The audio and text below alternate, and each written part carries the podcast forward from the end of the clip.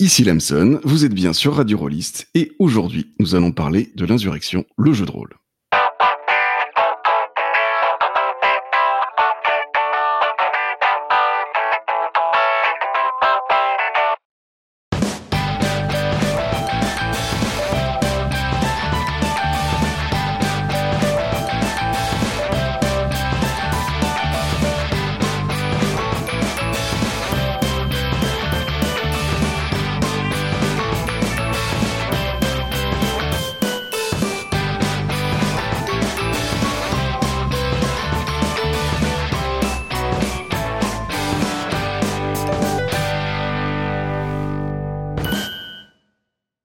Le thème de l'insurrection n'est pas totalement absent du jeu de rôle ou des fictions qui l'inspirent. Euh, on pense à la rébellion de Star Wars, qui est euh, une sorte d'insurrection.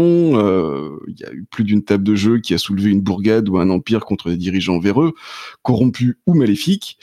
Et puis, il y a d'autres tables qui ont aussi eu à gérer des mutineries, des complots ou des révolutions, plutôt du côté des autorités. Pourtant, moi, je connais pas beaucoup de jeux de rôle qui font de l'insurrection vraiment leur point de focal unique. Et c'est pourquoi je suis ravi de recevoir ce soir Melville et Alexis, respectivement autrices et éditeurs du jeu de rôle sobrement intitulé L'Insurrection, actuellement en précommande. Bonsoir. Bonsoir. Et pour faire avouer ces dangereux révolutionnaires, j'ai recruté le procureur de Twitter, le bourreau des jeux mal fichus, mais néanmoins très serviable, Ours. Bonsoir. Quelle voix suave. Alors, Melville, dans tes inspirations pour l'insurrection, tu cites un film, Un pays qui se tient sage de David Dufresne. Tu cites un conte populaire, Robin des Bois. Tu cites un manifeste politique, L'insurrection qui vient, du Comité invisible. Tu cites une bande dessinée, euh, Le cri du peuple de Jacques Tardy et Jean Vautrin. Tu cites le roman Les Misérables de Victor Hugo. Et tu cites également euh, l'actualité, mais aucun jeu. Quelles ont été tes inspirations ludiques et, comment est-ce que tu en es arrivé à, créer un jeu euh, sur l'insurrection? Mes inspirations ludiques, euh, bah, je crois que hum, je ne sais pas comment ça se passe pour les autres, mais pour moi, en général, le désir d'écrire un jeu, il naît un peu, beaucoup de l'impression de ne pas trouver ce que je cherche ou les bons les bons outils pour raconter les histoires que j'ai envie de raconter, voire raconter euh, dans les jeux existants. Alors, je sais qu'il existe des jeux qui sont sur des thématiques révolutionnaires. Euh, je crois qu'il y a un truc qui s'appelle le, Signal ou The Signal, un truc comme ça. Mm-hmm. Il y a plusieurs jeux. Alors j'avoue que je me suis pas plongé dedans je crois que souvent, de ce que j'ai pu en observer, ils sont très très ancrés dans dans un contexte narratif bien défini, avec un lore, disons. Et euh, moi, ce qui m'intéressait, c'était vraiment les processus en place. Ludiquement, s'il doit y avoir une source qui euh, commence à être une source bien balisée pour un certain nombre de personnes, ce serait Dream Askew, puisque euh, j'écris l'insurrection après avoir écrit Bois dormant et après avoir écrit ma série de quatre jeux des couleurs de l'amitié, qui se mhm. base sur euh, sur le canevas euh, donc No Dice, no, Master, aussi appelé Belonging, Outside Belonging, qui a été développé par Avery Alder sur sur Dream Askew. Et dont on a longuement parlé ensemble dans une émission précédente. Très précisément, qui est un, canevas euh, dont je suis assez familière, effectivement. Et là, il y avait, euh, il y avait l'idée de dire, hmm, mais est-ce que ce serait pas intéressant si plutôt que euh, chaque jeu joue un personnage et un cadre de jeu, un élément, un élément du, du, du décor, on va dire, si les éléments du décor étaient incarnés chacun par une joueuse aussi. Euh, ce qui fait que euh, on serait à une table où il y a euh, grossièrement et, un peu caricaturalement dans son dans son format le plus déployé quatre joueuses de personnages et quatre joueuses de cadres qui ont une posture qui selon moi est plus proche d'une posture de de meneur de jeu que de joueuse telle qu'on l'entend traditionnellement en jeu. Est-ce que du coup, c'est un cas de belonging outside belonging où il y a une forme de monogamie dans le, dans le rapport entre joueuse et entre guillemets personnage avec ces cadres. c'est très courant dans les belonging seul belonging que chaque joueuse joue un seul personnage, mais de ce que j'entends apparemment de ce que tu dis, chaque joueuse joue aussi un seul cadre. Il n'y a pas de d'échange de, déplacement là-dedans? Alors, il y a des joueuses qui jouent des cadres, il y a des joueuses qui jouent des, euh, des, des, personnages. Alors, dans le jeu, on a appelé ça euh, des emprises et des trajectoires, avec euh, l'idée de euh, considérer ces cadres comme des espèces de personnages sociaux, au sens où ce ne sont pas des histoires incarnées dans un seul corps, mais des histoires incarnées dans un bloc, un groupe social, une, entité sociale. Tu peux donner un exemple de ça? Bien sûr. Euh, il y a quatre euh, livrets qui sont proposés pour euh, pour les emprises. On a le pouvoir, on a l'ordre, on a le peuple et on a l'écho. Chacune de ces emprises a ses propres enjeux et sa capacité à être proactive. Et elle, elle est porteuse aussi de ses propres contradictions. Le pouvoir, c'est vraiment le pouvoir politique euh, au sens premier tel qu'on l'entend. On a l'ordre qui, pour le coup, est euh, assez souvent euh, considéré comme un inféodé au pouvoir, mais qui est, qui est un cadre qui a à la fois le désir de, de protéger le peuple, les citoyens, on ça comme on veut, et, et en même temps qui cherche à le contraindre pour son propre bien, en tout cas tel qu'il tel qu'il le conçoit. Le peuple qui a euh, des désirs contradictoires, des désirs d'émancipation, des désirs de sécurité euh, en même temps. Et puis euh, l'écho, l'écho qui représente, si on ne le jouait que dans un cadre contemporain, j'aurais appelé ça les médias. Hmm. J'avais envie que le jeu puisse se positionner dans différentes époques. Il y a des époques où ça ne faisait pas grand sens euh, de considérer donc euh, euh, les médias avec l'idée de quasiment de quatrième pouvoir. C'est-à-dire que dans, un, dans un cadre médiéval, ça pourrait être quoi Des bardes et des ménestrels qui amènent le, qui diffusent les nouvelles? Ça peut être ça, ça peut être un réseau de pamphlétaires plus ou moins légaux qui ont pour vocation ou en tout cas comme, euh, comme, comme désir, à la fois d'informer les gens et en même temps d'être au centre de la production des récits. Hmm. Donc ça peut être des pamphlétaires dans un, dans un cadre, euh, disons, euh, renaissance, début, début, début de l'ère capitaliste, mais effectivement, j'ai fait des cadres typiquement un peu style médiéval fantastique, où ce sont des esprits, genre des esprits du vent, voilà, dans une forêt, qui vont souffler à rumeur auprès de tout un chacun. Hmm. Donc effectivement, euh, par rapport à ce que ce que j'imaginais en, en regardant les visuels hein, qu'on voit passer en ce moment sur les réseaux sociaux, euh, j'imaginais quelque chose de finalement euh, très contemporain ou ou éventuellement futuriste, mais on peut même avoir des choses où la magie est finalement importante quand tu parles d'esprit et tout ça. Moi, ça me paraît pas choquant. L'enjeu, ça, ça, tourne beaucoup autour de dynamiques sociales. Moi, j'écris ça avec mes, mes, lunettes de game designers euh, du 20 21e siècle.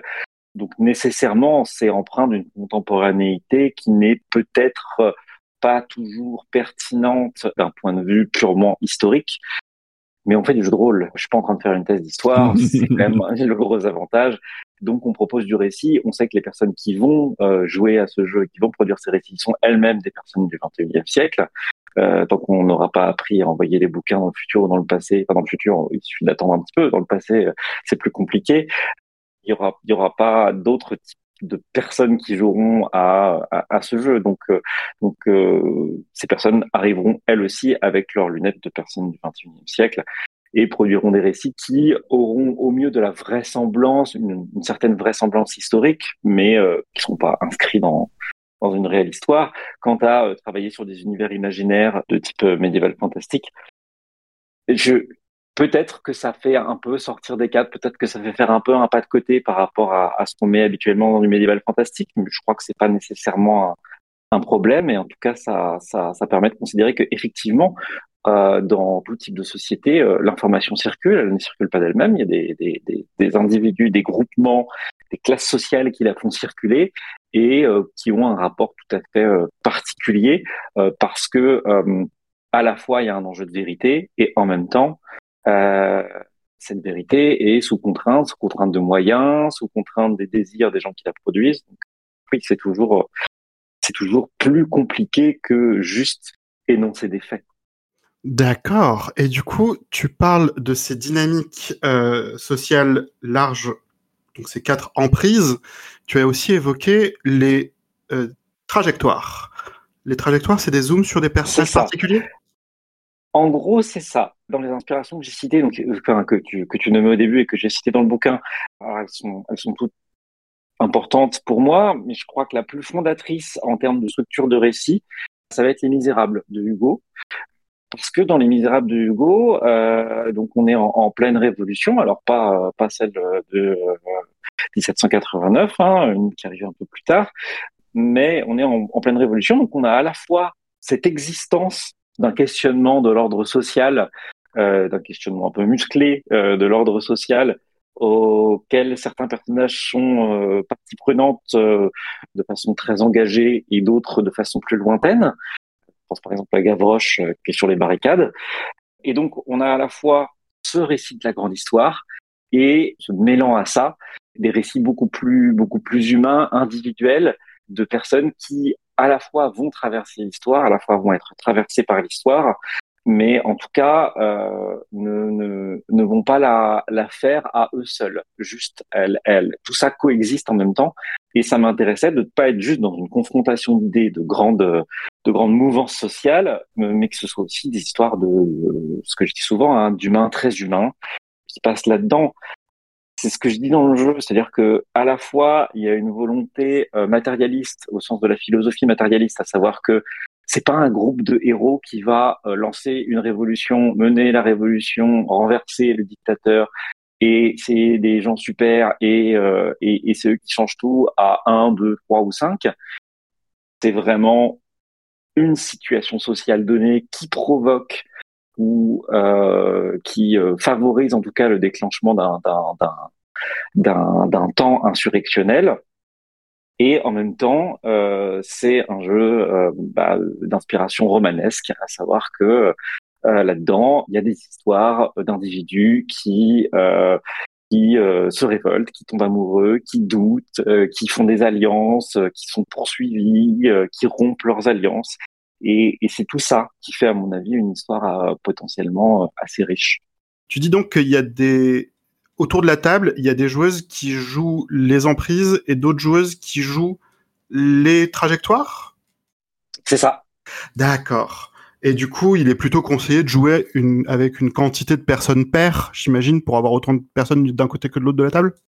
Non, on s'en fout. Enfin, moi, je recommande de 5 à 8. En dessous, je trouve que c'est un peu léger. Je trouve que c'est bien qu'il y ait au moins 3 emprises euh, qui soient incarnées sur les 4 dans la partie. Euh, je pense que c'est bien je crois que c'est plus intéressant y a au moins deux, euh, deux trajectoires aussi. Et après, on s'en fout parce que en fait, c'est pas non plus deux blocs qui s'opposent. C'est-à-dire que les emprises entre elles, enfin dans les dans, dans les emprises, il y a le peuple.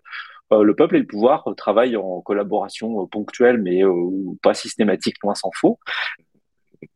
L'écho au milieu de tout ça est un, agent qui est quand même généralement moins contrôlé, un peu intermédiaire, souvent entre entre euh, le peuple et euh, le pouvoir, l'ordre, enfin tout ça est un peu bazardant. Donc vraiment, le point commun des emprises, c'est qu'elles sont euh, des institutions, des, des groupements d'individus, mais ça ne veut pas dire que ce sont mécaniquement des alliés les unes avec les autres. Et à nouveau, les trajectoires, c'est des petites histoires dans cette grande histoire. Donc ce qui est intéressant, c'est d'avoir une partie des joueuses qui jouent la grande histoire, une partie des joueuses qui jouent les petites histoires, mais ça n'a pas forcément nécessité d'avoir une répartition 50-50. Impeccable.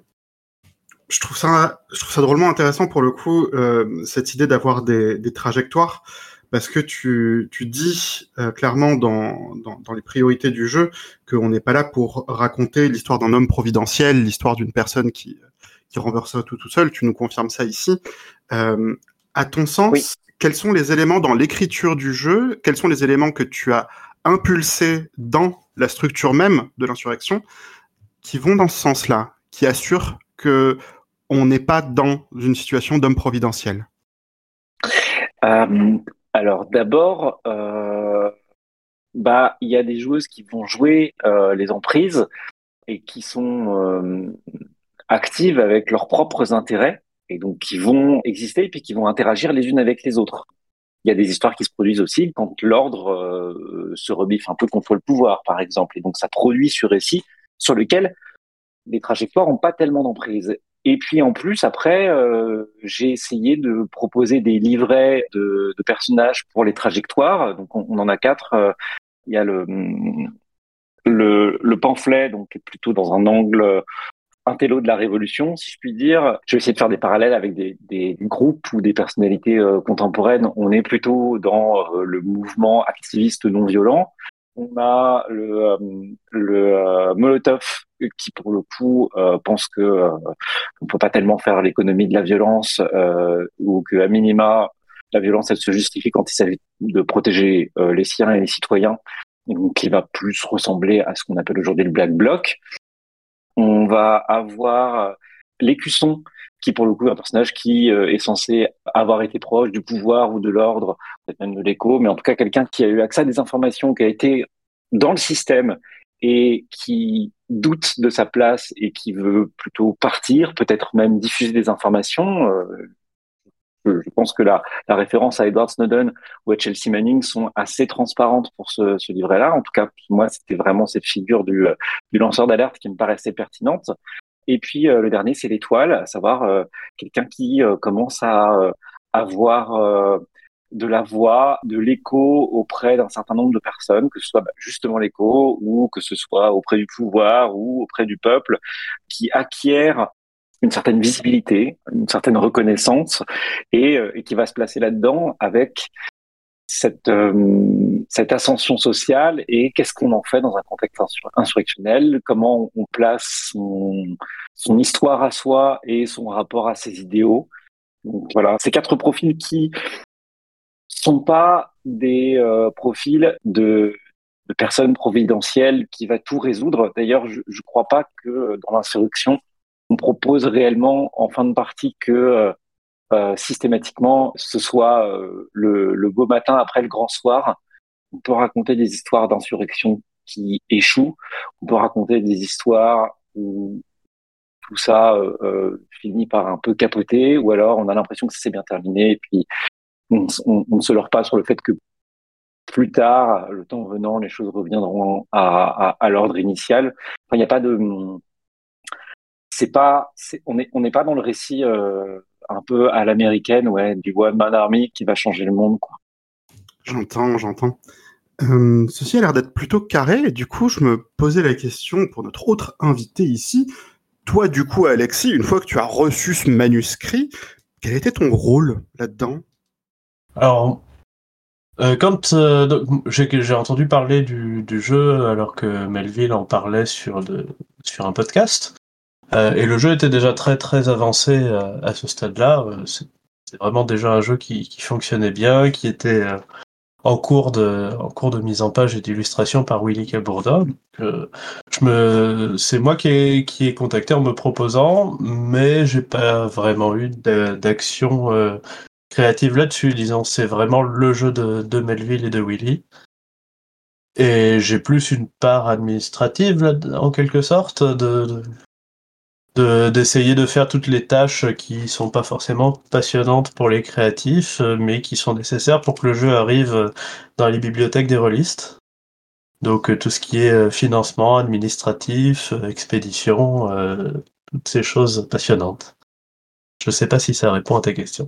Du coup, tu es l'écusson, c'est ça? Euh, Pas vraiment. Mon point étant que, euh, comme tu as quand même un rôle administratif, donc effectivement, ton rôle est de transformer un texte intéressant en un texte qui va être lu par beaucoup de gens et qui va pouvoir atteindre davantage de monde, tu as un rôle d'amplification là-dedans. Oui, oui, oui. Est-ce que du coup, toi, tu te sens est-ce que toi, tu te sens personnellement engagé dans euh, dans le texte justement tel qu'il est tel qu'il est là? Et est-ce que est-ce que justement travailler dessus, tu le résumes de ton côté comme quelque chose de très administratif? Je l'entends de manière très humble. Euh, est-ce que tu réalises que du coup, tu as un rôle d'amplification, tu as un rôle là-dedans en vérité? Euh, bah, je, je l'espère, oui. Mais euh, mon point de départ, disons, le point de départ de mon implication là-dedans, c'est qu'en entendant parler du jeu, j'avais envie d'y jouer et de l'avoir entre les mains et d'avoir un beau livre. Et donc il fallait que quelqu'un s'y colle. On n'a pas pour l'instant d'ailleurs euh, cité le, le nom de, de ta maison d'édition, donc Electric Goat. Comment est-ce que tu, tu places du coup euh, l'insurrection dans ta ligne éditoriale euh, Donc on rappelle, tu as publié Psyrun, Moss Ritter, euh, Non Merci aussi, qui est un petit Mhm. peu moins connu, en tout cas par moi. Qu'est-ce qui relie finalement euh, ces, ces quatre jeux pour l'instant et, et comment en particulier l'insurrection se place là-dedans?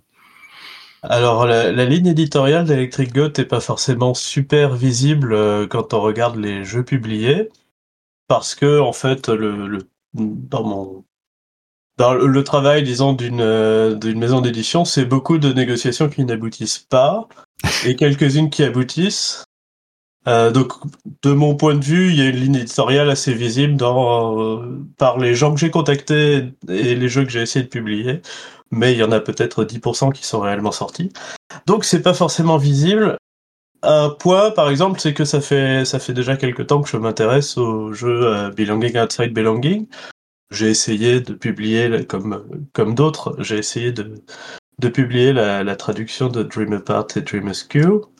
Euh, ce qui n'a pas été possible. Euh, voilà, c'est vraiment des jeux que je trouve intéressants euh, et que j'aimerais voir euh, rendus disponibles pour les releases francophones, mais euh, donc qui ne sont pas publiés chez Electric Goat pour des raisons euh, des raisons externes. Euh, c'est de ce point de vue-là qu'il y a une ligne éditoriale peut-être dans les. Enfin, j'aurais aimé que ces jeux soient disponibles et que l'insurrection soit un petit peu une évolution d'une gamme qui, qui n'existe pas.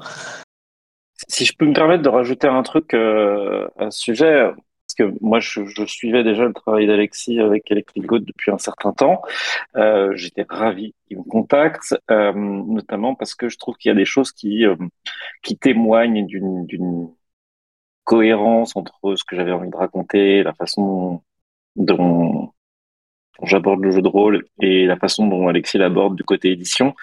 Euh, c'est une maison d'édition qui euh, a historiquement euh, été euh, plutôt en autonomie en point de vue plateforme en termes de financement participatif, ce qui est un choix euh, qui euh, est casse-gueule à, à un certain nombre d'endroits, typiquement euh, en termes de visibilité, en termes de, de, de relais, en termes d'habitude des rôlistes, euh, qui peuvent aller euh, plus facilement sur Ulule, Kickstarter ou Gammon Tabletop que sur un, un site euh, moins familier. Dès l'édition, euh, moi j'ai beaucoup joué à Psyrun, c'est un jeu que j'aime énormément.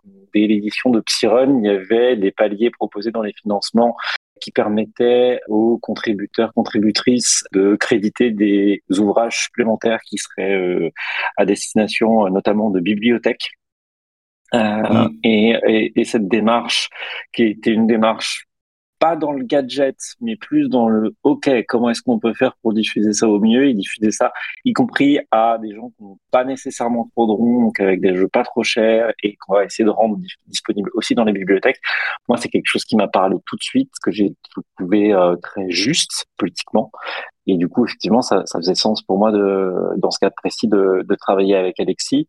Initialement, j'avais cherché plutôt à contacter des maisons d'édition qui étaient des maisons d'édition, euh, on va dire, plutôt tournées vers les sciences sociales et des maisons d'édition bien ancrées à gauche, euh, comme euh, Libertalia, les éditions du commun, euh, les éditions Nietzsche, avec des retours qui étaient assez systématiquement, ça a l'air super, on a très envie d'y jouer, mais on ne sait pas diffuser ça, Hmm. donc ce sera pas pour nous, qui était un petit peu frustrant. Mais du coup là, on, on est sur du circuit holistique, mais qui reste du circuit un peu alternatif où on va pas proposer euh, une pléthore de bonus et de trucs qui me paraissent pas pertinents avec euh, vu le format. L'autre alternative aurait été de passer par de l'impression à l'impression à la demande, mais comme euh, Willy euh, Cabourdin a fait un travail de dingo graphiquement, on avait envie aussi de pouvoir s'assurer que, et notamment parce que c'est tout couleur à l'intérieur, on avait envie de pouvoir s'assurer que euh, que ce serait euh, imprimé euh, dans des bonnes conditions, parce que là, un intérieur noir et blanc, ça du tout pour ce qu'il a fait. Et d'ailleurs, euh, si on parle des gens euh, qui ont élaboré le jeu avec toi, donc on, donc effectivement, toi, tu es au, texte, euh, et Alexis disait à l'instant que Willy était déjà dans l'aventure avant même qu'Alexis y soit. C'était évident pour toi que ça allait être Willy Cabourdin? Comment ça s'est fait cette rencontre-là? Je sais plus trop. Euh, je crois que je l'ai contacté parce que j'avais vu son boulot. Euh, moi, j'avais fait une participation euh, dans le jeu de Vivien Féasson, Explorateur des bruines. J'avais fait une bruine et donc j'avais vu, j'avais vu le boulot de Willy. j'avais vu Explorateur des bruines. J'avais vu son travail. Je me disais, hum, il y a un truc quand même. Et et puis, je sais plus pourquoi, je l'ai contacté en, en lui évoquant ce projet-là et en me disant bon bah on sait jamais, on verra bien, je crois pas trop, mais euh, peut-être ça pourra lui parler. Et il se trouve que ça a connecté euh, tout de suite très bien, très facilement. Moi, il se trouve que euh, depuis fin 2020, je réside en Belgique, c'est encore pour quelques mois. Willy lui-même vit en Belgique, donc c'est assez facile en plus de se rencontrer pour discuter, même si là les échanges sont faits très naturellement. Quand je lui ai envoyé mes premiers essais, les trucs, tout, le texte, tout de suite il a accroché quand je dis bah voilà j'aurais j'aurais envie de partir vers là plutôt. Donc que ça tourne plutôt autour du du euh, enfin qui est du feu quoi euh, qui est euh, des, des, des couleurs orangées rouges. Et puis qu'on puisse bien voir que à la fois c'est très contemporain et en même temps on peut traverser d'autres périodes historiques ou narratives avec ce jeu. Et donc que ça puisse qu'on puisse avoir à la fois des, des, des, des photos plus contemporaines et des choses qui vont euh, aller chercher dans des gravures antiques, ce genre de choses. il a capté tout de suite, il a prouvé un peu tout de suite en termes de mise en page, il a proposé des choses directement en s'inspirant notamment de l'architecture brutaliste euh, et qui marchait hyper bien. Donc je dis ok, bah, banco quoi. Et, et ouais, on est on est bien tombé d'accord sur euh, le fonctionnement, les conditions, y compris les conditions financières. Vraiment, ça s'est fait instant. Donc c'est un, vrai grand plaisir de travailler avec Willy de ce point de vue-là. C'est on a une communication qui passe super bien. Et du coup, euh, là, je suis en train de, feuilleter euh, virtuellement euh, effectivement le, jeu. Il y a quand même beaucoup d'éléments graphiques, qu'on pourrait appeler des illustrations si on veut, mais qui sont quand même très intégrés à la mise en page. Et il y a des choses qui semblent effectivement venir de partout, quoi. Il y a des, il y a des vieilles photos, il y a des gravures, il y a comment ça s'est fait tout ça? Enfin, je veux dire, euh, est-ce que c'est il y a des des, des illustrations externes? Est-ce que c'est des photos libres de droit? Est-ce que c'est euh, d'où vient tout ce tout ce fond graphique à, part du génie de Willy, bien sûr? Euh, C'est à moi de répondre le génie de Willy, mais Alors, bah, ça, ça, ça, joue de façon non négligeable. Euh, après, euh, il y a un certain nombre de choses qui sont du, euh, du patrimoine, euh, notamment sur tout ce qui est euh, bah, des, des, des, vieilles gravures qui sont tombées dans le, dans le domaine public. Et puis, on a un certain nombre de photos aussi qui, ont, sur lesquelles on a pu mettre la main, notamment via, via, via des banques d'images. Hein ferait pas un grand secret en disant ça. Mhm. Et puis que derrière, euh, Willy a euh, travaillé, trituré, bidouillé euh, dans tous les sens euh, et sur lesquels il a rajouté ses, ses, sa propre patte, donc des inscriptions, des trucs. voilà, c'est Willy qui a tout, qui a tout fait graphiquement et donc c'est voilà, Willy a, a, bricolé comme ça quoi. Enfin, je dis bricolé, mais au sens le plus noble du terme, hein, qu'on s'entende bien. Ah oui, non, c'est c'est effectivement euh, magnifique et ça me semble tout à fait adapté au, au propos du jeu et ça donne vraiment bien l'ambiance. Bah ouais, il bosse bien quoi. Enfin, là, en ce moment, il y a euh, y a le, jeu de, Guillaume Jantel, Les Veilleuses, qui vient de sortir, sur lequel il, il, a bossé. Alors, je sais pas de quand à quand, mais c'est marrant parce que à la fois, c'est parfaitement sa patte, et en même temps c'est radicalement différent beaucoup plus doux beaucoup plus beaucoup bah c'est beaucoup plus vert quoi. Il a un jeu vert et un jeu rouge qui sort en même temps euh, euh, et, euh, et où on retrouve aussi des choses qu'il avait fait avec Thomas Munier euh, pour Influenza Minima. Ouais il y a y a une identité. Et puis ce qui est chouette travailler avec un, un, illustrateur qui est aussi maquettiste en plus, qui est quand même, ce qui est quand même déjà un luxe.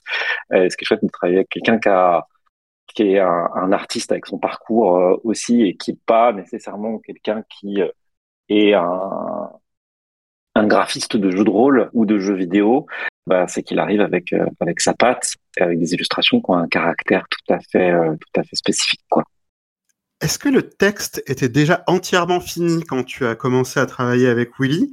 Ou est-ce que il a continué à évoluer et surtout la question que je me pose c'est est-ce que le texte a été à son tour influencé par les illustrations de Willy Non, non, c'était tout écrit avant. Euh, moi, ce jeu-là, je l'ai écrit en, je sais pas, février, mars 2021, un truc comme ça. J'ai, ouais, j'ai écrit ça euh, dans ces eaux-là à peu près.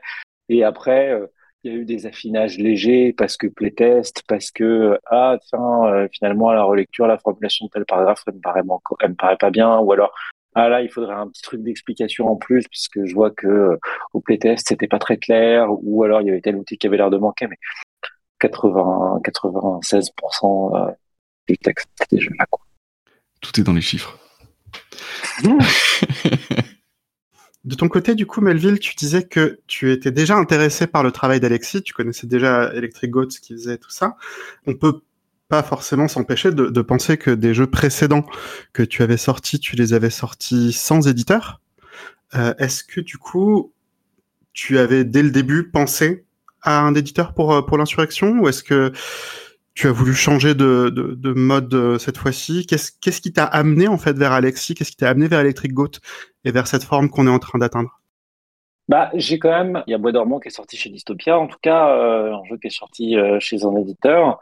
J'avais un, enfin, j'avais un éditeur en tête. Comme je le disais tout à l'heure, j'avais une typologie d'éditeur en tête quand j'ai écrit, quand j'ai écrit l'insurrection. Et pour le coup, je me disais, moi, j'ai très très envie de faire un jeu de rôle qu'on va sortir euh, chez un éditeur qui est pas un éditeur de jeux de rôle. Et euh, euh, et, je crois que c'est un jeu qui permet de parler de politique de façon un petit peu différente aussi pour les gens qui seraient pas nécessairement des rôlistes et qui permettent ouais, de prendre des perspectives un peu sur des enjeux politiques différents. Et ouais ça m'intéresserait d'aller bosser avec une maison d'édition genre ouais genre Libertalia genre les éditions du commun. Donc des, des maisons d'édition qui sont historiquement plutôt euh, sur euh, euh, du texte, je sais pas si on peut dire sociologique, mais des essais plutôt très marqués à gauche, voire à la gauche de la gauche, quoi, parce que c'est des endroits où je me disais et où je me dis toujours qu'il y a un public pour ce jeu. Mais comme je l'ai expliqué, ils, étaient hyper intéressés par la parce que ça proposait de faire. Mais en termes de diffusion, le jeu de rôle, il y en a quelques-uns qui diffusent un petit peu de, euh, de jeux de société. Hein. Euh, on a entendu parler des, des déboires de Libertalia. Euh, enfin, déboires, ça va, ils se sont bien sortis, mais les déboires de Libertalia en décembre avec Antifa, le jeu. Hmm, d'accord, c'est eux ça. Oui, effectivement. Ouais. ouais. Et il y en a, il y en a quelques autres comme ça, des maisons d'édition qui vont être plutôt, ouais, de gauche, féministes, euh, qui, euh, qui ont quelques propositions en jeu de société, mais, euh, mais, mais le jeu de rôle, c'était un objet, je pense, trop, trop hybride et trop spécifique en termes de diffusion. De fait, les jeux de rôle sont difficiles à, diffuser. Euh, je pense que c'est particulièrement le cas pour un jeu Belonging et Outside Belonging, qui est donc un jeu sans MJ, on a vu dernièrement des, euh, des jeux sans MJ trouver leur, euh, trouver leur succès, trouver leur public, que ce soit avec Pour la Reine, avec, euh, avec Alice is Missing ou des choses comme ça. Mais les belonging, outside belonging, à mon sens, ont quand même quelque chose de très particulier en ceci que on, on étale le rôle du MJ, ici avec les emprises, et il y a une, une dynamique qui suppose qu'on joue à la fois l'histoire, ce qu'on veut mettre en place, et les bâtons dans les, les bâtons dans les roues qu'on se met à nous-mêmes en tant que groupe. Dans, dans mon expérience, en tout cas, de ce système, ça donne des démarrages qui sont souvent un peu inconfortables, un peu difficiles. Souvent, après, ça devient complètement incroyable, ça devient génial, mais les démarrages peuvent être quelque chose de compliqué et je me demande si c'est quelque chose que tu as pris en compte euh, dans l'écriture de l'insurrection, euh, si c'est quelque chose qui ne fait pas partie de ton expérience éventuellement, et comment dans ton expérience et dans tes playtests éventuellement, se lance une partie de l'insurrection Qu'est-ce qui, qu'est-ce qui lance la machine? Bah, Moi, j'essaye de donner des outils un petit peu et puis des petits conseils euh, sur, euh, dans, dans le bouquin. J'en avais mis beaucoup plus en bois dormant. Euh, là, j'en ai pas mis autant. Je crois que j'avais l'impression de faire de l'ardite, alors que je, je sais pas le même jeu, hein, mais voilà. J'en ai mis autant. Et puis, euh, t'as toujours ce truc de entre les différents livrets, il y a tout un, tu tisses un réseau relationnel avec des questions qui sont posées.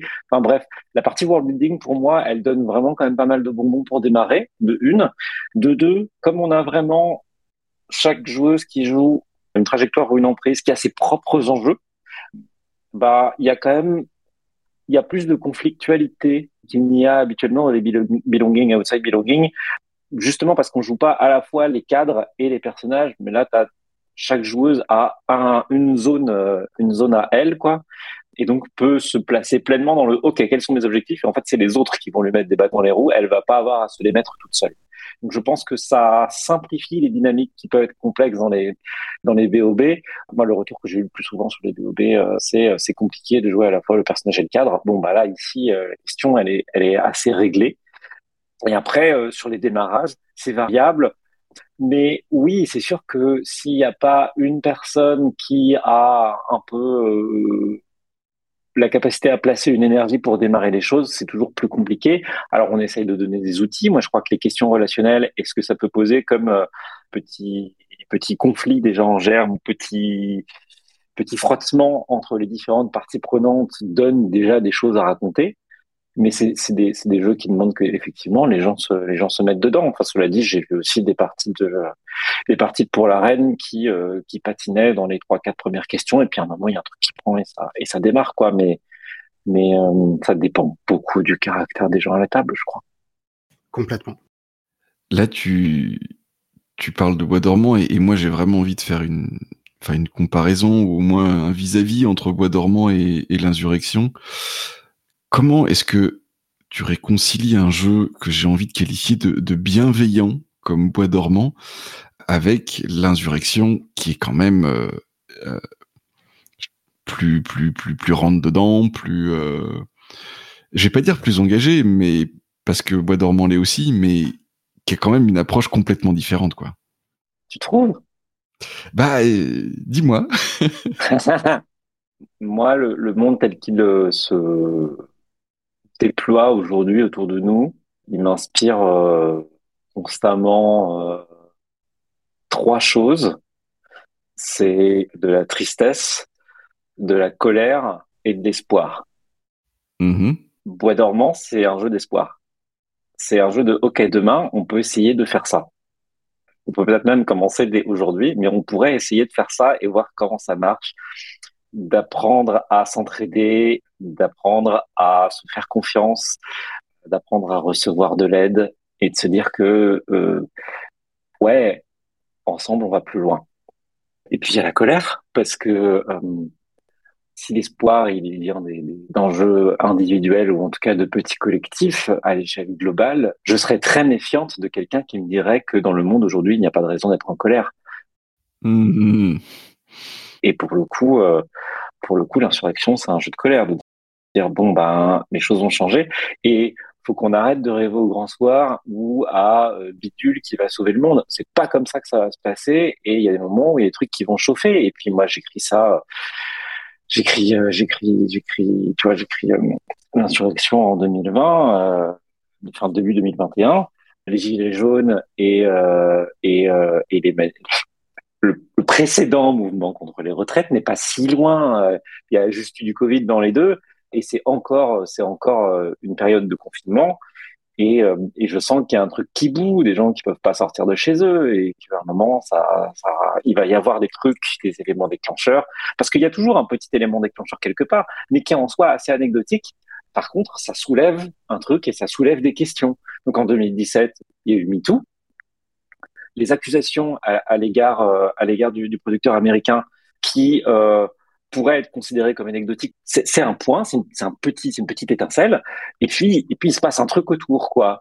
En 2020, c'est ça, 2020, euh, il y a George Floyd qui se fait buter par des flics, et ça déclenche des trucs, et ça déclenche des questions, et ça déclenche une prise en considération des enjeux raciaux, et ça déclenche des manifestations. Bref, ça fait bouger des trucs. Et moi, je crois que, oui, il y a ces petits événements mais c'est pas un individu héroïque qui va dire moment maintenant il faut qu'on se pose la question sur ce sujet-là. Non, c'est des situations où il s'est passé quelque chose et le monde était prêt à entendre cette chose et à dire ça, c'est le symbole qu'il y a un truc qu'il faut changer. Et moi, j'avais envie de parler de ça parce que je, je crois que c'est extrêmement important. Et puis après, il y a la tristesse, mais ça, c'est le jeu sur lequel je bosse en ce moment. Ah quand, tu as, quand tu as parlé de trois émotions, euh, je me suis dit, ah, je la vois venir. Voilà qu'on va parler d'un troisième jeu qui arrive bientôt. Enfin, bientôt, je ne sais pas. Où, où en es-tu du coup dans cette, dans cette écriture Je suis en train de l'écrire. Mais alors, tu sais, quand j'écris un jeu, euh, si. Alors, sauf si je le fais tout toute seule, auquel cas ça peut aller assez vite. Mmh c'était le cas pour euh, toute la série des couleurs de l'amitié où je pouvais les charger. J'ai fait l'écriture, la mise en page, le graphisme euh, et c'est publié exclusivement en PDF. Donc c'est vraiment surtout après avoir écrit le premier, les autres derrière, j'avais mes rails, je savais exactement où j'allais. Donc, euh, donc vraiment, ça me prenait très peu de temps pour pour les produire. Mais là, ce, ne sera pas le cas. Ça se trouve, ça n'aboutira pas, hein, j'en sais rien. Mais j'ai l'impression que je, enfin, je suis sur un angle qui me plaît assez. Et et le truc, c'est que bah, les précédents jeux que j'ai faits et qui ont été édités, il se passe à minima deux ans entre le moment où j'ai fini de l'écrire et le moment où il est édité. Donc, euh, va pas falloir se presser. Par contre, le problème, c'est que euh, moi, j'ai écrit euh, Bois dormant en 2018, en 2020, c'était la pandémie. J'ai écrit l'insurrection en, en 2021 et en 2023, ça chauffe quand même assez sérieusement, notamment sur la question des retraites je tiens à prévenir tout de suite que je, je, me dégage de toute responsabilité concernant ce qui se passe dans deux ans. Très bien, je fais des stocks de mouchoirs maintenant. C'est un jeu qui parle de deuil et de la fin d'un monde. Et quand on a des ministres de l'écologie qui aujourd'hui commencent à nous dire qu'il faut se préparer euh, à vivre dans un monde à plus 4 degrés, je me dis que non, en fait, je suis complètement dans l'actualité et pas, ça va, c'est pas dans deux ans, c'est bon, l'actualité va, va suffisamment plus vite que moi. Oui, malheureusement. Mais alors du coup, euh, l'insurrection, c'est quoi? C'est euh, c'est un manuel? Pour reprendre euh, certains termes dises des politiques, c'est un outil de radicalisation ou est-ce que c'est au moins quelque chose avec lequel tu veux, je sais pas, insuffler des, des pulsions contestataires ou, ou les réaliser, je ne sais pas? Euh, j'ai marqué dès le début du jeu que ça n'était pas un manuel de stratégie politique. C'est un jeu. Mm-hmm. Pour raconter des histoires, je crois que les moments insurrectionnels sont très féconds en, en histoires intéressantes à raconter. Après, je crois que c'est un jeu qui peut donner l'opportunité de se poser des questions sur effectivement comment les choses se déroulent dans ces dans ces moments-là faut savoir que les emprises sont pas des grands méchants. Même le pouvoir, même l'ordre ont des désirs contradictoires, mais il y a une part d'envie de bien faire avec des névroses inhérentes à euh, telle ou telle euh, institution qui rendent ça compliqué. Euh, euh, le pouvoir, il veut inspirer, mais en même temps, euh, il aime pas trop la contradiction. L'ordre, euh, il veut protéger, mais pour ça, il faudrait qu'on fasse ce qu'ils disent. le peuple, il veut que ça change, mais sans trop, trop, trop changer ses habitudes non plus. C'est peut-être caricatural, hein, mais, mais en tout cas, il y a cette idée de et puis tout ça, c'est en plus des institutions qui sont constituées d'une multitude d'individus, et chaque individu est différent ça, c'est une filiation avec Bois dormant. Tu vois, dans Bois dormant, j'avais envie de dire qu'on arrête de raconter des histoires où quand ça va mal, tout le monde se tire dans les pattes. Et avec l'insurrection, j'ai envie de dire, faut qu'on arrête de raconter des histoires où la révolution viendra d'une figure messianique. Hmm. Voilà. On peut faire d'autres choses, on peut faire des histoires multipolaires, on peut essayer de faire preuve d'empathie et de comprendre les différentes parties prenantes, même celles avec lesquelles on n'est pas d'accord. À un moment ou à un autre, on n'échappera pas au fait d'avoir à traiter avec tel ou tel de nos adversaires dans une situation donnée. Et, voilà, c'est nécessairement euh, des moments et des histoires complexes. Je trouve ça drôlement intéressant que tu parles de cette complexité-là et de justement chercher à comprendre euh, même des, ennemis politiques entre guillemets, des personnes avec qui on n'est pas d'accord, dont on n'est pas d'accord avec les, avec les objectifs mais quand même comprendre que ce sont aussi des êtres humains avec leur propre euh, leur propre complexité, leurs propres objectifs et qu'on on peut traiter avec si on veut faire société avec. Est-ce que tu n'as pas peur quelque part euh, que je vais caricaturer aussi mon propos pour que tu le comprennes. Est-ce que tu n'as pas peur quelque part que en t'occupant dans ton jeu des sentiments blessés des pauvres petits flics qui ont, qui ont mal dans leur cœur, euh, tu ne sois pas un peu taxé de centrisme par certains? Ah ben voilà le procureur de Twitter que je voulais. pas tellement. Euh, je sais où je me situe politiquement. Euh, je, sais très bien où je me situe politiquement. Je, crois que les trajectoires et les profils donnés à jouer dans les trajectoires laissent assez peu d'équivoques sur là où je me situe. Il s'agit pas de raconter les sentiments blessés des petits flics. Hein. Il s'agit de dire que l'ordre, il a une vraie volonté de euh, protéger la population avec une logique niquée pour faire ça et avec un paternalisme absolument dégoulinant. Mais pour autant, euh, pour autant, je crois, je, reste convaincu que l'institution policière dans son ensemble a un désir, un désir euh, euh, sincère de protéger les citoyens, à nouveau, avec les névroses propres à son institution. Impeccable. Enfin, je ne sais pas si c'est impeccable. En tout cas, c'est ce que je crois. Et euh, il ne s'agit pas des individus ou d'absoudre des méthodes, mais de dire, OK, c'est quoi leur motivation? Et, et, si on comprend pas leur motivation, effectivement, bah, on peut pas les jouer, on peut pas très bien faire des histoires avec. Mais ça, n'importe quelle personne qui est productrice d'histoire doit à un moment s'interroger sur les, motivations euh, de, de, des différentes parties prenantes de son histoire. Et je crois pas à, je, je crois pas que quelqu'un ait envie d'être le méchant de sa propre histoire. C'est quelque chose que je trouve drôlement intéressant et justement comme euh, j'ai j'ai l'impression qu'il existe un angle sur les histoires qu'on essaie de raconter, que ce soit en jeu de rôle, en jeu vidéo ou tout ce genre de choses, où à trop vouloir euh, écouter tous les points de vue et tous les côtés, on en vient effectivement à, une sorte de, de, bouillasse idéologique qui ressemble à rien. Et du coup, ça me rassure énormément ce que tu dis sur justement ton angle autour de ça et sur le fait que euh, l'institution peut être peut avoir des méthodes moisies tout en comprenant quand même des gens qui ont des directions qui sont euh, logiques propres et qui ont des même si c'est dévoyé ou mal mis en place dans la pratique, il y a quand même quelque chose de, de correct mhm. euh, dans l'objectif. C'est vraiment, c'est vraiment, pour moi, c'est vraiment un truc de, ouais, de névrose institu, de névrose de institutionnelle de, de certains trucs. Et puis, puis à nouveau, c'est des moments d'insurrection, c'est des moments de conflit, c'est des moments de conflit chaud. Et dans ces moments-là, j'ai aucun doute sur le fait que on fait tous des alliances bizarres, on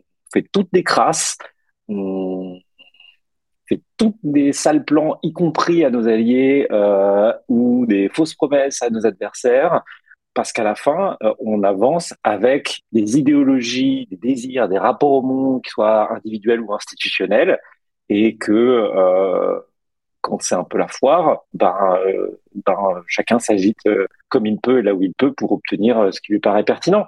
Et quand on est plutôt d'ascendance communaliste comme moi, bah on va penser effectivement à comment on, on, on, peut faire collectif avec les gens là-dedans, mais mais faut pas se leurrer sur le fait que tout le monde n'est pas non plus bienveillant et décidé à euh, donner une voix pleine et entière à tout un chacun.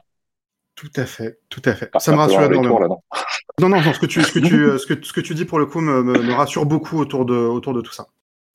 Tout ça, ça se fait dans le cadre euh, d'un jeu dans ton expérience du jeu, est-ce que ça t'est déjà arrivé qu'il y a un moment, en fait, gênant à proposer une soirée euh, d'insurrection ludique alors que euh, il y a des gens qui se révoltent en vrai euh, là tout de suite maintenant? Si, enfin, ça, ça c'est pas, c'est, j'ai eu ces discussions avec des gens, voilà. Ouais. Oui, je trouve quand même que c'est une posture bourgeoise de jouer à l'insurrection, alors qu'il y a des gens qui se révoltent vraiment. Écoute, euh, euh, oui, peut-être. J'ai euh, j'ai mon parcours d'activiste à côté, euh, donc je me sens assez droite dans mes bottes sur le fait de dire, pour moi, c'est pas juste jouer d'un côté pour s'absoudre d'agir par ailleurs. Ouais. J'ai pris le temps, après qu'on m'a fait des remarques, d'écrire un petit un petit mot à ce sujet. Comme j'avais fait une postface dans dans Bois dormant, ça ça a eu du sens de faire une post une postface qui qui donne un peu mon, mon angle et mon mon questionnement à moi euh, pour l'insurrection. Mmh. et qui consiste exactement à ça, à dire bon bah voilà, on joue, on raconte des histoires, mais après il se passe aussi des choses dans la vraie vie. Et si euh, si l'ébullition sociale est un truc qui vous parle, il y a des choses à faire quoi. Hmm. Je vous dirai pas quoi parce que ça vous appartient, mais je crois qu'il y a des choses à faire et j'espère que ça vous donnera de l'élan. Il s'agit pas d'un substitut, il s'agit euh, d'une dose d'énergie. D'accord. je, trouve, je trouve intéressant la façon dont tu positionnes les choses entre. Tu t'éloignes à la fois du, du, manuel de comment faire et de la, la, posture au contraire euh, qui, serait à, à, juste considérer froidement le, le matériau euh, juste pour faire un jeu quoi. C'est c'est très intéressant. Bah non, moi j'écris avec ce que j'ai dans le vide. Enfin, j'aurais pas écrit ce jeu-là si euh, j'aurais pas écrit ce jeu-là si euh, si j'avais pas moi-même, enfin, si je m'étais pas moi-même frotté à ces questions genre, personnellement. Donc donc donc oui, c'est c'est il s'agit pas de dire aux gens, vous n'avez pas besoin d'aller en manif, plutôt à l'insurrection. Faites les deux.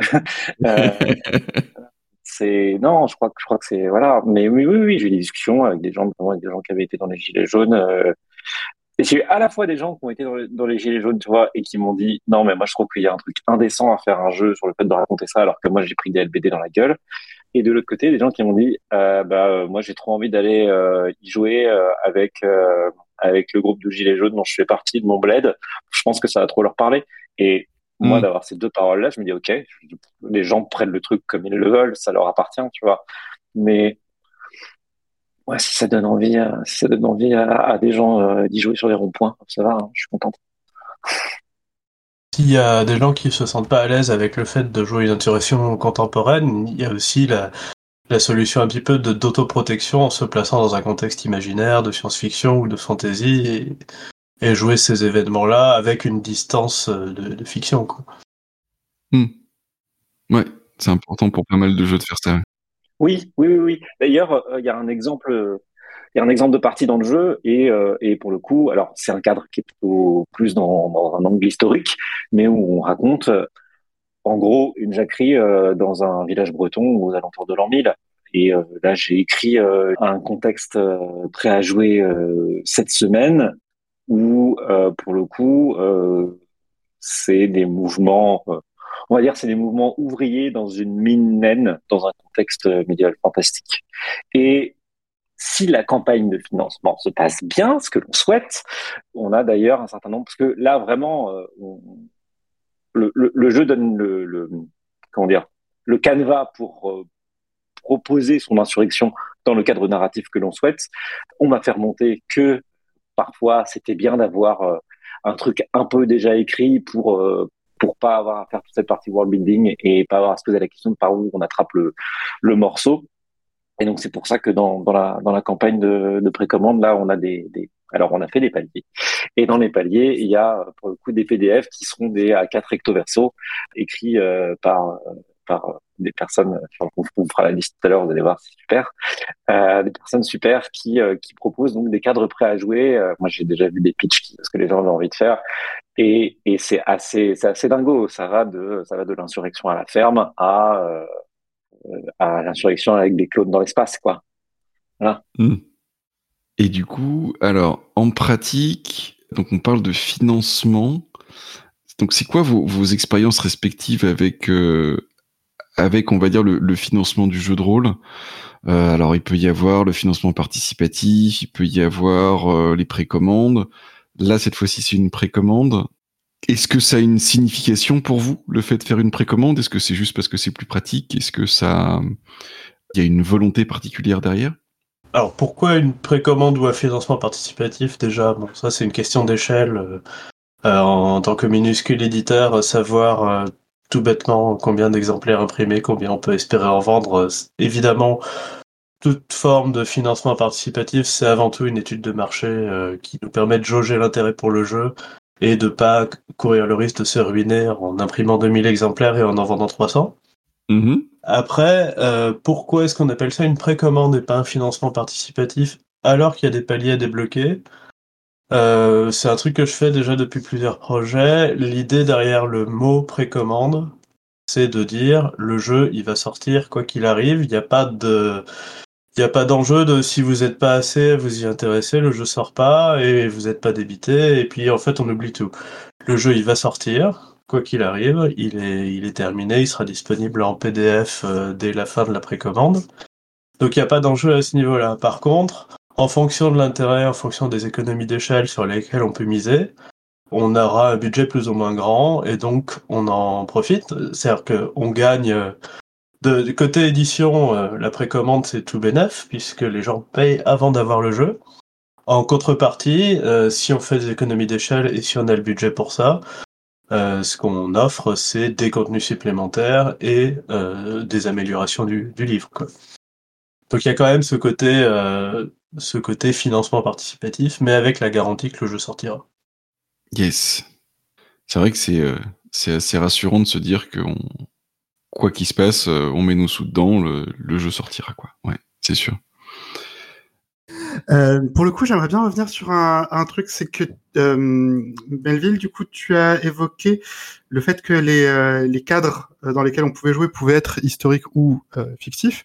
Au niveau de tout ce qui est historique, monde réel et tout ça, est-ce qu'il y a est-ce que tu as, pour, pour l'écriture de ce jeu, puisé sur des, des insurrections réelles, historiques, éventuellement des figures historiques, ou est-ce que c'est du semi-historique façon Les Misérables avec, euh, avec Hugo qui racontait quelque chose de tout à fait historique par le biais de personnages fictifs?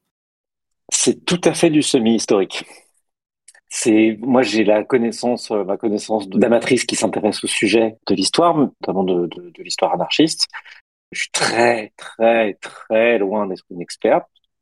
Mais non, on est, on est dans un vernis historique parce que je, on n'est pas là pour faire des cours d'histoire. Et en plus, quand on crée une histoire, même si on la place dans un contexte historique, comme je disais euh, un peu plus tôt, on le fait avec notre perspective de, euh, de, de personnes du 21e siècle.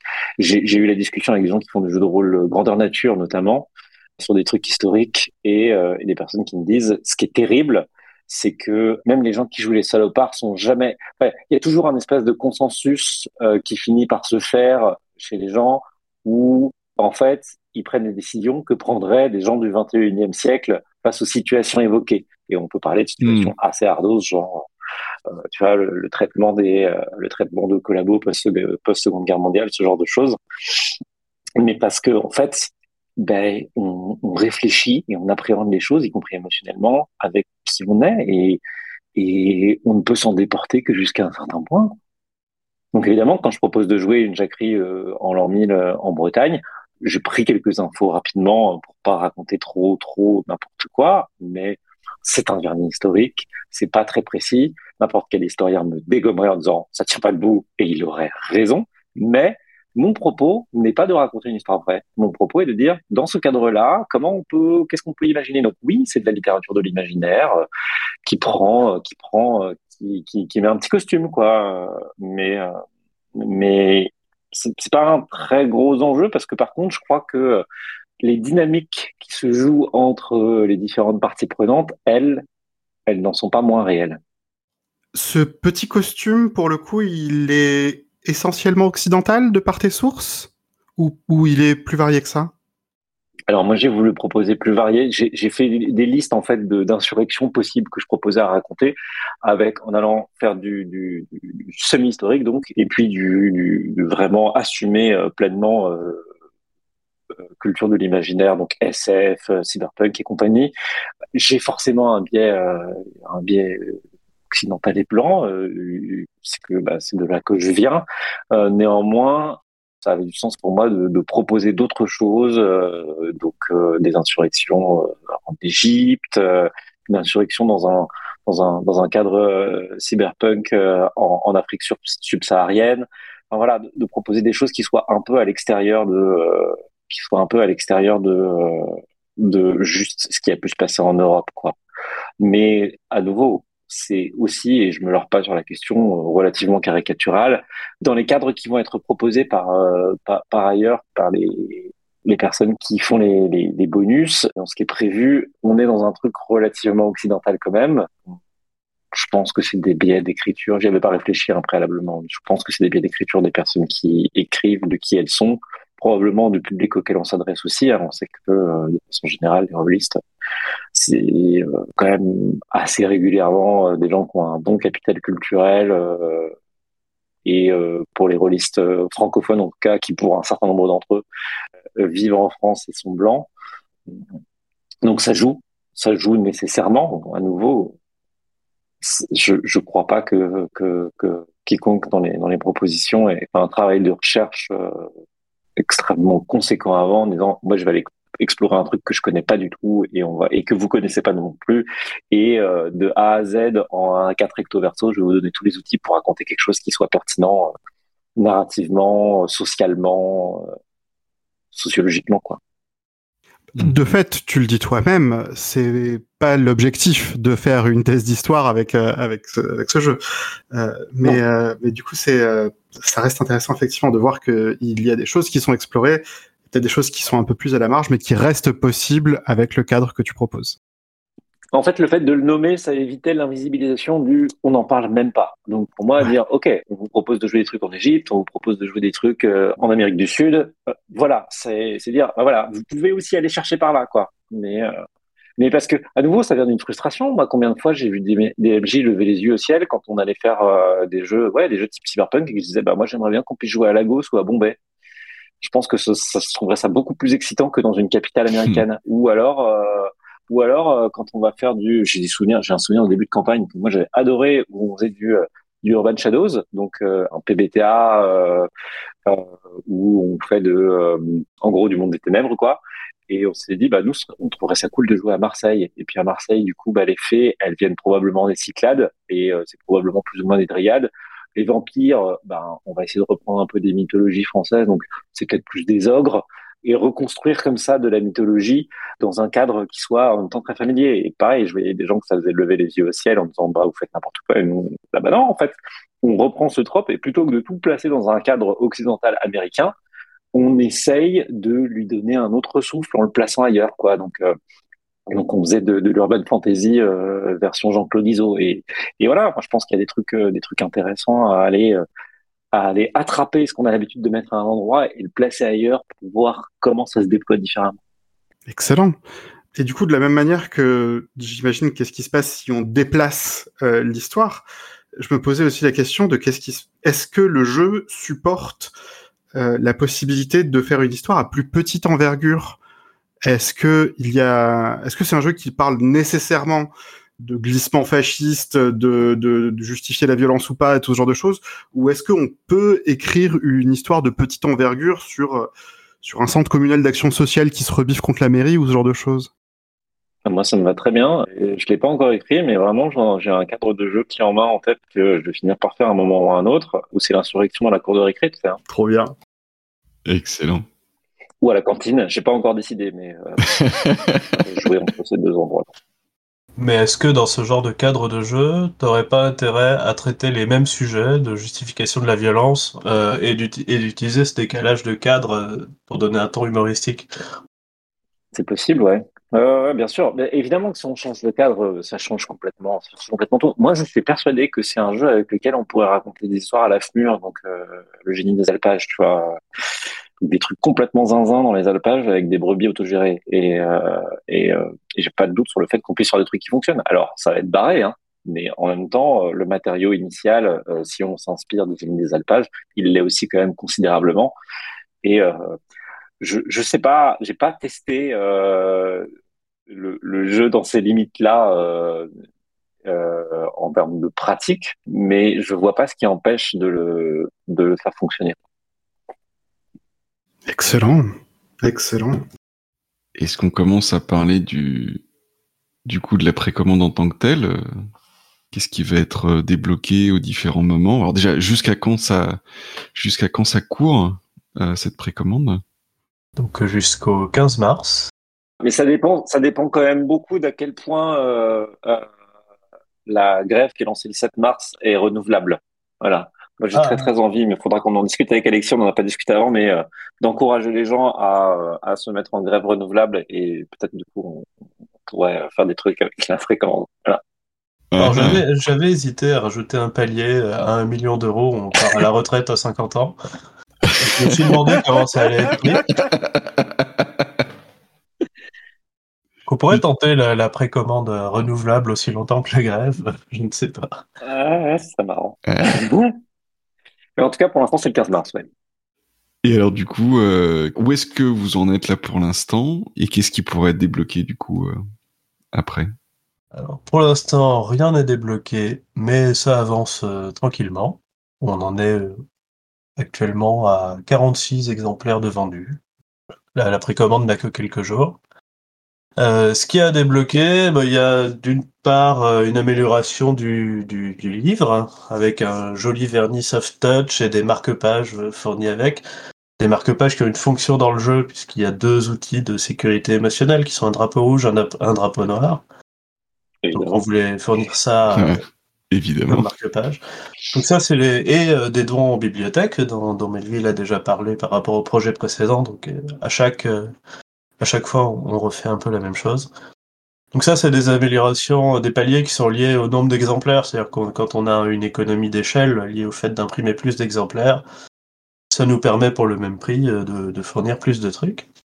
Mais c'est un petit peu, enfin, c'est pas le plus intéressant de la précommande. Le plus intéressant de la précommande, ce sont les contextes de jeu clés en main euh, dans Belleville Parlen, format A4, euh, recto verso, qui permettent de se, de se lancer directement euh, directement dans, dans un contexte pour lequel on n'aurait pas forcément les, les, les clés nous-mêmes pour improviser, donc ça, ça, nous donne une aide. Et donc il y a six, euh, actuellement il y a, il y a cinq paliers comme ça à débloquer. Et je sais pas si on les détaille. Melville, est-ce que tu veux en parler?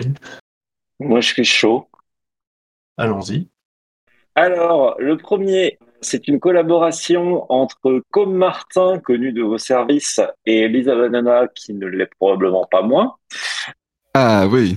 Ces deux personnes ont eu l'occasion à quelques reprises de parler au micro euh, de Radio Rolliste et donc euh, qui prévoient ensemble une insurrection futuriste avec un grand nombre de clones. Ah, ça me dit quelque chose. Pour les gens qui, qui, qui connaissent un peu le travail de ces deux affreux-là, euh, ben voilà, ils font des choses ensemble. Euh, Je pense qu'on peut, on peut dire carrément que c'est, ils sont en train de développer leur univers étendu, quoi. Ouais, de ouf. donc, juste pour, pour éviter. Le Martin trop... Banana verte. pour éviter trop de privé joke, euh, il y a déjà un jeu qui s'appelle l'attaque des 412 clones, je crois, euh, qui, a été fait par, euh, par ces deux-là, justement. C'est ça. Et donc là, on serait sur l'insurrection des 412 clones. Voilà. Ah, ah. Donc ça, c'est si on arrive à engranger 2500 euros de précommande. À 3000 euros de précommande, c'est l'autrice de SF, Luzanne, qui est a euh, récemment publié Tist, avec qui moi j'avais collaboré pour parce que dans, dans son roman Tist, qui est un, pour le coup un roman de plutôt de fantasy, urban fantasy, on va dire, il y a un jeu de rôle solo avec euh, écrit par ma pomme dedans. Moi, c'est quelqu'un dont j'aime beaucoup beaucoup le travail. Euh, j'ai en particulier adoré Agrafa, qui est un roman assez dingo. Elle en a sorti un il n'y a pas longtemps, qui s'appelle Spleen aussi. Elle, publie chez Dystopia, mais aussi chez La Volt. Et dans Spleen, il y a un jeu de rôle qu'elle a écrit avec Léo Henry, qui son, son partner in crime régulier, euh, qui publie aussi chez Dystopia et chez La Volt. Où là, pour le coup, on va être euh, sur une insurrection qui tourne autour de, de l'usage très ritualisé du langage verbal et non verbal. Alors, c'est du Luvan, ça va probablement être très perché. J'ai aucune idée d'où ça va aller. Je suis assez curieuse. Tu le vends très bien. Ensuite, nous avons un contexte par Guylaine Le Mignot, aussi connu de nos services également, connu de vos services, voilà, qui est passé à quelques reprises, qui est, euh, qui est une amie chère à mon cœur et euh, qui a décidé de, profiter de, ces dernières semaines euh, pré-congé mater pour écrire du jeu de rôle. Et j'en suis immensément reconnaissante. Euh, et en l'occurrence, c'est c'est euh, Guylaine qui nous prépare un, contexte La ferme se révolte euh, voilà. Ah. Je, je, vous laisserai imaginer le. alors, quand on dit la ferme, ce ne sont pas les fermiers. Hein. C'est la, c'est la basse cour, euh, la basse cour euh, et les étables qui se révoltent, principalement chez Guylaine. Ensuite, nous avons Sabrina Calvo, si on arrive à ces 4000 euros de précommande, qui a accepté aussi de proposer un contexte de jeu. Alors, Sabrina Calvo, elle est game designeuse. plutôt en jeu vidéo, un tout petit peu de société.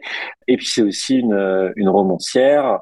Elle a écrit notamment Toxoplasma, qui Enfin, moi, c'est quelqu'un dont le travail m'influence énormément. Toxoplasma, je l'ai lu en même temps que j'écrivais Bois dormant. Là, j'avais euh, sous la main mode Furieux, alors même que j'écrivais euh, L'insurrection. Et donc là, ça va être quelque chose qui se passe euh, à Marseille. Ça va partir en sucette dans les rues avec des guerres de... J'ai pas trop compris si c'est des supporters ou des mutants ou des bestioles. Euh, oui, moi j'avais pris ça au premier degré, euh, des, des mouettes contre des rats, mais je ne sais pas, c'est oui, peut-être ça une pourrait, allégorie. ça pourrait, je ne sais pas trop, mais en tout cas voilà, ça va être assez, euh, assez, assez chaud dans un contexte contemporain. Moi, c'est c'est vraiment un, un- enfin, je, suis très content de tout le monde, mais Sabrina, je, je, je, m'attendais pas à ce qu'elle soit nécessairement partante, en tout cas disponible. Elle l'a été et c'est vraiment, vraiment cool. J'aimerais vraiment bien qu'on arrive à débloquer tous ces paliers euh, parce qu'en fait, j'ai envie de lire ce que ces gens vont écrire. Euh, au-delà des, ventes, j'ai vraiment juste envie de lire euh, ce que ces gens vont écrire. Et donc, notre dernier, notre dernier palier à 4500 euros, c'est Antoine Saint-Épondil qui a écrit du jeu de rôle euh, il y a euh, quelques temps déjà, euh, qui est aussi beaucoup blogueur, qui intervient sur Blast dans la chouette émission Planète B, qui est une émission qui parle de SF sur Blast. Donc forcément, il y a un moment où on allait nécessairement se rencontrer, tu vois, parce que Hmm. bah, on a envie de parler de culture de l'imaginaire, on a envie de parler de problématiques politiques là-dedans, et puis d'avoir un regard qui aille un peu plus loin que oh là là, on est vraiment dans Black Mirror. Donc euh, donc euh, on s'est connecté, on s'est bien entendu, et donc Antoine, euh, lui pour le coup, euh, va raconter, va proposer une introduction qui euh, est un petit peu un hommage à Melville Furieux, donc le bouquin de Sabrina Calvo, qui est un, une histoire où, grosso modo, ça va friter et il y a des gens qui ont très très envie de, de cramer un grand parc d'attractions au sommet duquel trône une mystérieuse souris noire. Voilà, je vous laisserai deviner qui est la souris noire. Mhm. Très bien. Du coup, effectivement, on voit par tes propres euh, propositions euh, variées et, euh, et tremplins que tu poses dans le texte pour, pour s'approprier ce corps de règles et en faire beaucoup de choses, et aussi en, en montrant un petit peu ce panorama de choses euh, autres proposées par d'autres gens quand ils, quand, quand ils sont mis face à cette proposition-là, que au final l'insurrection c'est un jeu assez assez riche. J'aimerais quand même que tu nous fasses un petit point sur qu'est-ce qui marche pas dans l'insurrection.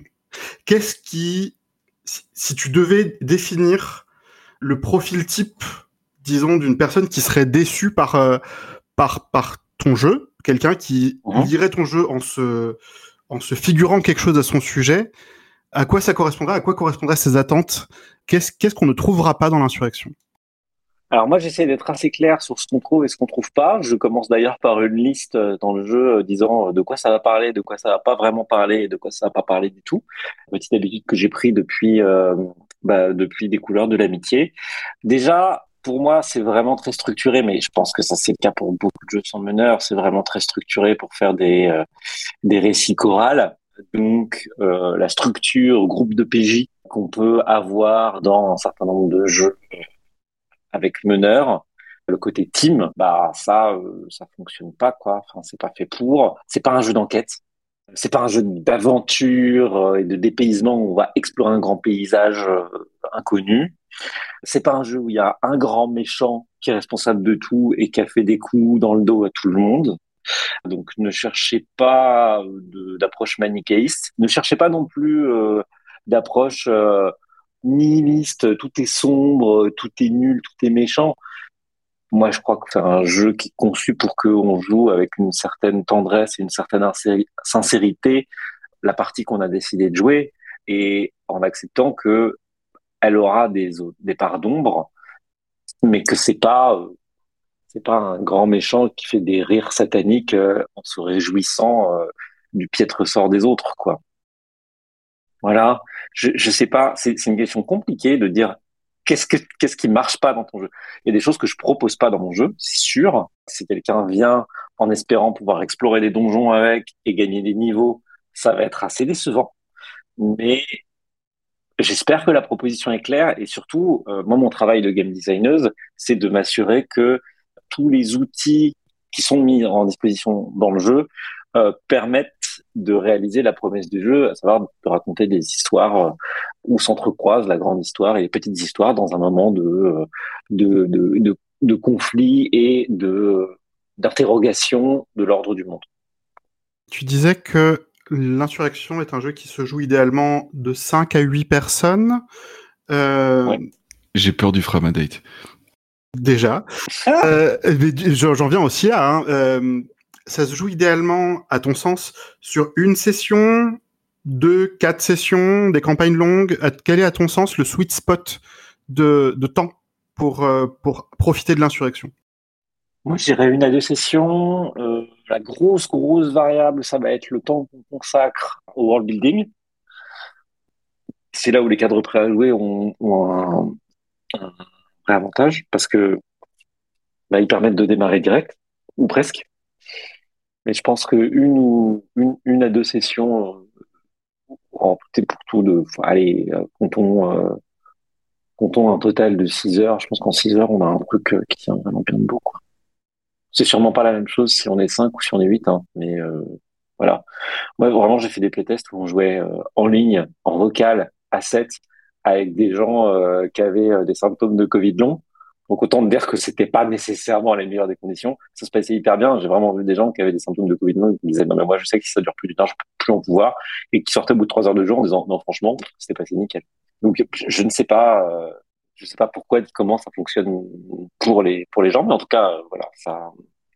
Je, crois que j'espère que ça marche. Après euh, comme tout jeu, hein, il y a y a y a quand même un ingrédient qui est nécessaire dans toute partie de jeu de rôle, c'est la bonne volonté des gens qui jouent quoi. Yes. Mais, mais si jamais euh, tu dis, bon, en 6 heures, on fait un truc qui tient la route, est-ce qu'il y a des parties qui soit nécessitent, soit euh, pas forcément, c'est pas forcément nécessaire, mais, euh, mais on a envie de prolonger l'expérience, qui peuvent bien se passer, ou est-ce qu'on atteint une conclusion assez naturelle dans, euh, bah, à une heure près, hein, ou à deux heures près, mais le, dans, dans, dans ce, ce créneau de 6 heures dont, dont tu parles? Bah, moi, dans mon, dans mon observation et ma compréhension des choses, euh, c'est plutôt la, deuxième option. C'est-à-dire que euh, c'est pas un jeu qui est conçu pour être joué en campagne du tout, quoi. Enfin, vraiment, euh, je pense que ce serait rallonger la sauce, rajouter des rebondissements pas nécessaires. Je crois, par contre, que euh, c'est un jeu, mais quelque part, j'avais un peu ça avec un petit jeu que j'avais écrit aussi qui s'appelle Inoubliable. Je crois que c'est un jeu qui peut assez bien s'insérer en, en, en entretoise, en, en entracte dans une campagne d'un autre jeu. Tu veux dire, euh, regarder comment est-ce qu'une insurrection se passe dans l'univers d'un autre jeu au milieu de la campagne de ce jeu-là. C'est ça? C'est ça, ouais. Pas nécessairement avec les PJ habituels d'ailleurs, potentiellement Ouais. avec des. Alors ça peut être avec des PJ habituels ou alors avec des gens qui sont des PNJ et raconter ce point de vue-là et puis derrière revenir à la campagne et recroiser les gens et les trucs et avoir une appréhension un peu différente de la situation et de ce qui s'est passé du coup. Euh, je crois que c'est un truc qui est assez fonctionnel, ouais. Ah, ça pourrait être chouette, ça, effectivement. Moi, sinon, j'aurais un petit truc à ajouter par rapport à cette question de campagne euh, et de durée de jeu. Alors, je vais essayer de l'articuler euh, clairement, mais c'est pas forcément clair dans ma tête. Euh, par rapport à ces contextes de jeu qu'on fournit clé en main, on pense que, évidemment, on est très content de, de, de ça et on pense que c'est une bonne idée, mais je voudrais quand même ajouter que moi, dans mes playtests, euh, la phase de création du contexte, qui se fait tous ensemble autour de la table, était super fun. On s'est beaucoup amusé à créer un contexte. Et je pense qu'il faut pas forcément euh, la zapper. Et, et dans certains cas, ça vaut le coup de lui consacrer vraiment toute une séance zéro Mm. euh, pour créer un contexte, parce que vraiment, un petit peu, ça rejoint un petit peu des jeux comme Microscope où on crée euh, tout, toute une, enfin tout un monde. euh, C'était vraiment super fun. Et donc par rapport à ça et à la possibilité de jouer en campagne, je pense effectivement que le jeu est pas fait pour être joué en campagne. Peut-être que ce qui limite un peu, c'est que bah, les trajectoires, quand elles sont arrivées au bout de leur trajectoire, euh, il faut pas en rajouter pour rien. Mais par contre, Mhm. Je vois un potentiel dans le recyclage d'un cadre et dire que les gens qui ont fait l'insurrection à un moment peuvent se retrouver des années plus tard au ah pouvoir et inverser, mélanger un peu tous les livrets et voir que finalement peut-être qu'ils sont pas devenus ce qu'ils pensaient devenir en changeant le monde. Ah yes, super intéressant. Est-ce que euh, j'ai l'impression qu'on on arrive un peu à la fin, en tout cas au bout de nos questions à nous. Est-ce que vous avez des choses à, à ajouter euh, Vous pensez euh, qu'il faut absolument que nos auditrices et nos auditeurs entendent pour, euh, pour se faire une, une idée du, du jeu? On a très peu parlé de technique. Oui. Donc c'est un jeu qui se joue sans meneur, donc ça c'est à peu près entendu. Ça se joue aussi sans, sans dés, on utilise des jetons, des jetons noirs qui vont être un espèce de pool commun va piocher. il y a vraiment le, principe de euh, de action forte, action, action usuelle, action faible euh, qu'on peut retrouver dans, dans beaucoup de, de, jeux de cette catégorie-là, avec des, des, mhm. des, actions fortes qui coûtent des jetons, des actions faibles où on se met en difficulté qui nous rapportent des jetons. Euh, J'ai rajouté une petite mécanique un peu particulière, une mécanique d'interaction entre les différentes parties au travers de jetons. Chaque, euh, chaque joueuse dispose de trois jetons de sa couleur, en fait, qu'elle peut pas utiliser pour elle-même. Euh, mais qu'elle peut confier à une autre, euh, une autre joueuse.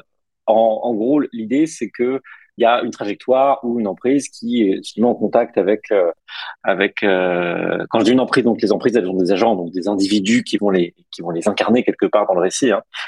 donc il y a, y a des en cas plusieurs parties prenantes qui sont en contact une partie prenante qui promet de l'aide qui ou qui donne une prémisse d'aide à une autre et donc on lui confie un jeton ce qu'on appelle inter intercédé avec une petite spécificité qui est vraiment pas mon habitude en jeu de rôle. Je suis plutôt assez méfiante de ça habituellement, mais dans ce contexte-là, ça marchait plutôt bien. C'est qu'on peut se trahir, puisque si euh, moi, en tant que joueuse, à un moment, je veux utiliser un jeton de couleur que m'a confié telle ou telle autre partie prenante, je peux utiliser le jeton.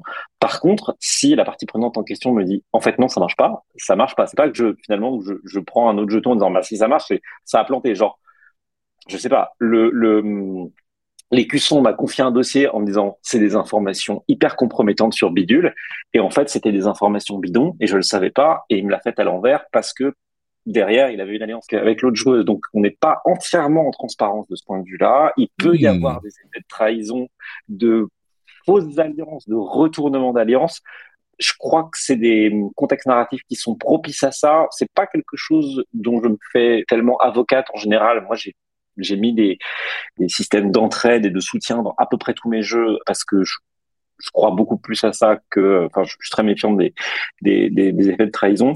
Mais le fait est aussi que euh, une des, choses qui m'a inspiré, en tout dans les structures narratives de l'insurrection, c'est la série euh, Baron Noir. Et avec ce truc de de gens qui euh, qui font un peu les anguilles, qui vous voient, qui promettent des alliances à leurs adversaires, et puis en fait qui les plantent parce qu'entre temps il s'est passé autre chose ailleurs et finalement ils peuvent plus les aider, ou alors qui les plantent parce qu'ils sont obligés de les planter parce que sinon il y a machin qui a du pouvoir sur eux, qui risque de leur faire à l'envers, et avec ce truc très compliqué de provoquer aussi des cas de conscience du doute, du comment je m'assure que l'aide que tu me promets de me fournir, elle va bien payer au moment où j'en aurai besoin?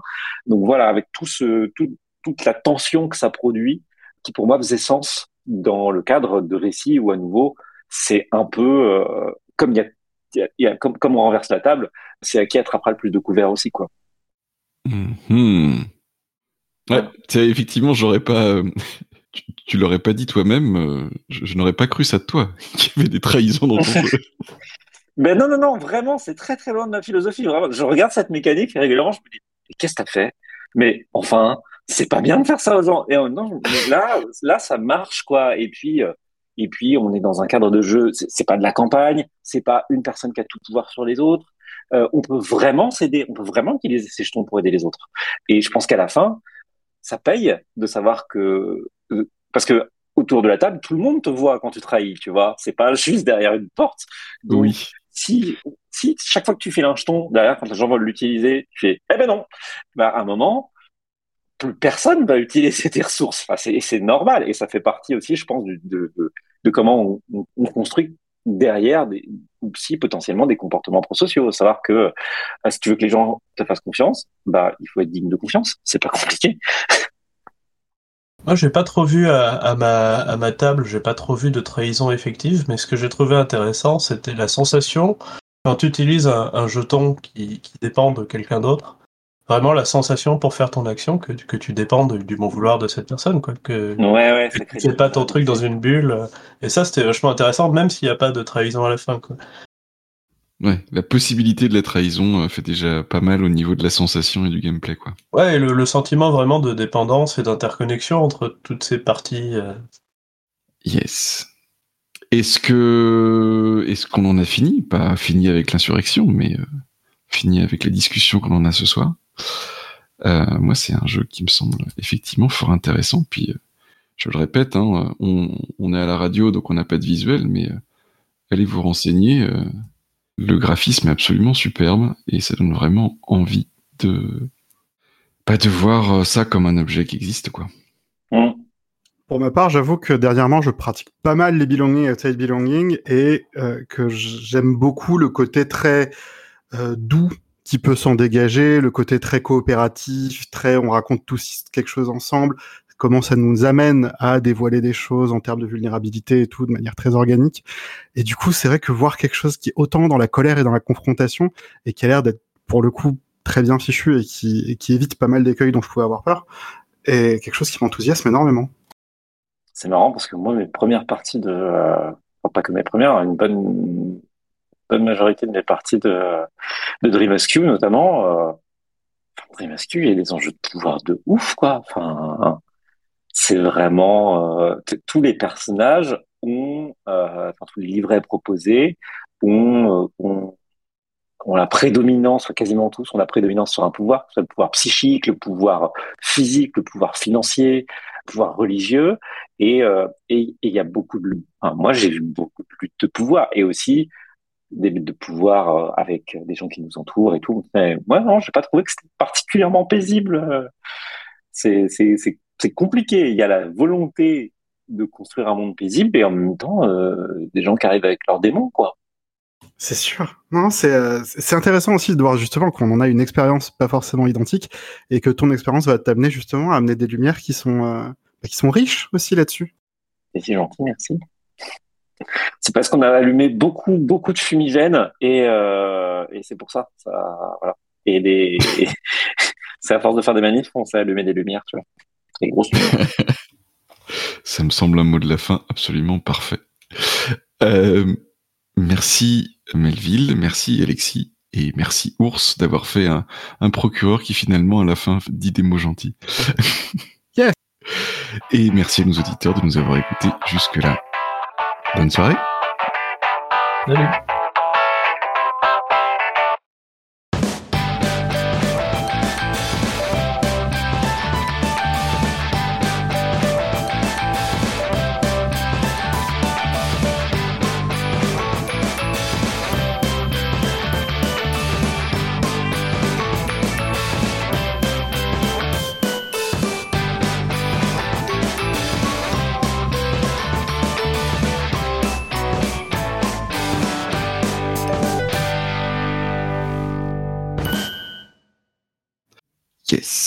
Eh ben, euh, eh ben, je vais essayer de faire une intro correcte. On va voir parce que euh, ça marche rarement du premier coup. Ici Lamson, vous êtes bien sur Radio Rollist et aujourd'hui nous allons parler de l'insurrection, le J. Ah, tu vois, ça marche pas. 1, 2, 3. Ici Lamson, vous êtes bien sur Radio Rollist et aujourd'hui nous allons parler de l'insurrection, le JDR.